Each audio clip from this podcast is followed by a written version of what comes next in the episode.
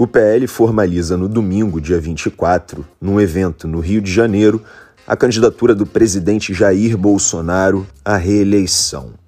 O evento vai ser realizado no Maracanãzinho, com expectativa de receber cerca de 10 mil pessoas no ginásio. Uma outra expectativa é de que tenha show sertanejo da dupla Mateus e Cristiano e que a primeira-dama Michele Bolsonaro discurse rapidamente e puxe uma oração. Já o presidente Jair Bolsonaro estaria preparando seu discurso de próprio punho, com a ajuda do filho mais velho, o senador Flávio Bolsonaro, do PL do Rio de Janeiro, e também do núcleo duro da campanha, como o ministro Ciro Nogueira, da Casa Civil, e o presidente do PL, Valdemar Costa Neto. Uma outra pessoa que também estaria aconselhando o Bolsonaro é o ex-ministro da Defesa Braga Neto, que é o candidato a vice na chapa. Só que, por enquanto, não tem previsão de que o Braga Neto também discurse. Eu sou Maurício Ferro, criador e diretor do Correio Sabiá, e hoje é sexta-feira, dia 22 de julho de 2022. A partir de agora, antes da gente sair para curtir o final de semana, eu vou te contar tudo o que você precisa saber em até 10 minutos para começar o seu dia voando e muito bem informado.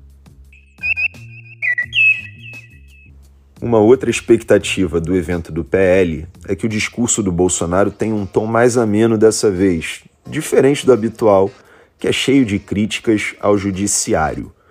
Pelo menos até agora, também não há previsão de novos ataques ao sistema eleitoral brasileiro como ocorreu, por exemplo, no início dessa semana, na segunda-feira, naquela reunião com os embaixadores no Palácio da Alvorada, a residência oficial da Presidência da República. Aliás, um parênteses: o ministro Edson Fachin, presidente do TSE, o Tribunal Superior Eleitoral, deu cinco dias para que o Bolsonaro se manifeste e dê explicações sobre esse evento. Mas voltando para o discurso no lançamento da candidatura, é esperado que o Bolsonaro tente exaltar, por exemplo, o aumento do Auxílio Brasil de 400 para 600 reais, a criação do voucher caminhoneiro de mil reais mensais e a ampliação do auxílio gás, que dobrou de valor. As críticas, se houver, devem ser específicas, dessa vez contra o ex-presidente Luiz Inácio Lula da Silva, do PT, o seu principal adversário na corrida presidencial. Aliás, o PT aprovou oficialmente nesta quinta-feira a chapa formada por Lula e pelo ex-governador de São Paulo, Geraldo Alckmin, do PSB. O evento foi considerado protocolar pelo PT porque a chapa já está formada há bastante tempo e é amplamente conhecida. Tanto foi assim que o Lula e o Alckmin nem sequer compareceram ao evento em São Paulo, porque estavam cumprindo a agenda em Pernambuco. Enquanto isso, cresce a pressão da ala do MDB favorável à candidatura do Lula ainda no primeiro turno. Portanto, aumenta também a pressão contra a candidatura da senadora Simone Tebet, do MDB, do Mato Grosso do Sul, que foi a escolhida do partido para disputar a presidência da República. Um desses caciques do MDB, que é a favor da candidatura do Lula, é o senador Renan Calheiros, do MDB de Alagoas, que chamou de obsessão a tentativa do presidente nacional da sigla, o deputado federal Baleia Rossi, de São Paulo, de levar à frente, abre aspas, uma candidatura sem chance, fecha aspas, são as palavras do próprio Renan. Aliás, o senador disse também que deve judicializar a questão até semana que vem, levando em consideração que a Convenção Nacional do MDB, que deve aclamar Tebet como candidata à presidência, está marcada, a princípio, para o dia 27. Mas como cresceu o movimento contra a candidatura dela, o Baleia Rossi chegou inclusive a se reunir com o ex-presidente Michel Temer, que levou ao presidente nacional do MDB, ou seja, o Temer levou ao Baleia Rossi, o desejo de diversos caciques do partido de apoiar o Lula ainda no primeiro turno e pediu o adiamento da convenção para o dia 5 de agosto.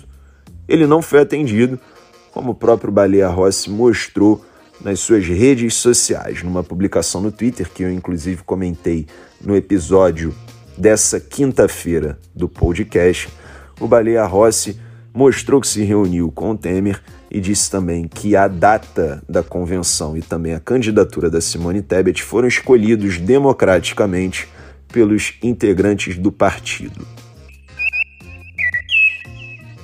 Bom, mas falando de agora, falando dessa sexta-feira, o governo federal deve anunciar um bloqueio de 5 bilhões no orçamento para poder cumprir a derrubada de vetos presidenciais, por exemplo, feita pelo Congresso Nacional. É o caso da Lei Paulo Gustavo, que prevê o repasse de 3 bilhões e 800 milhões para a área cultural.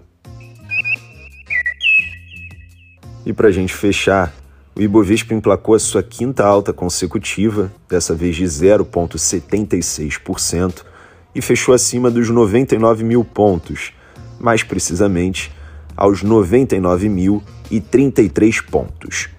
Já o dólar avançou 0,65% e fechou cotado a R$ 5,49, ou seja, o dólar está quase batendo R$ 5,50. Um dos destaques do dia foi a elevação dos juros pelo Banco Central Europeu, que constava na agenda da semana do Correio Sabiá, publicada todo domingo no nosso site, que é www.correiosabiá.com.br.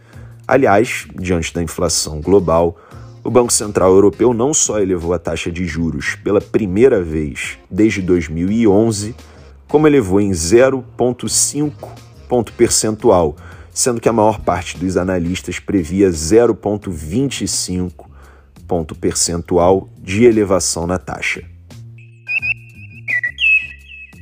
E por hoje é só, agora sim a gente está pronto para poder curtir o final de semana.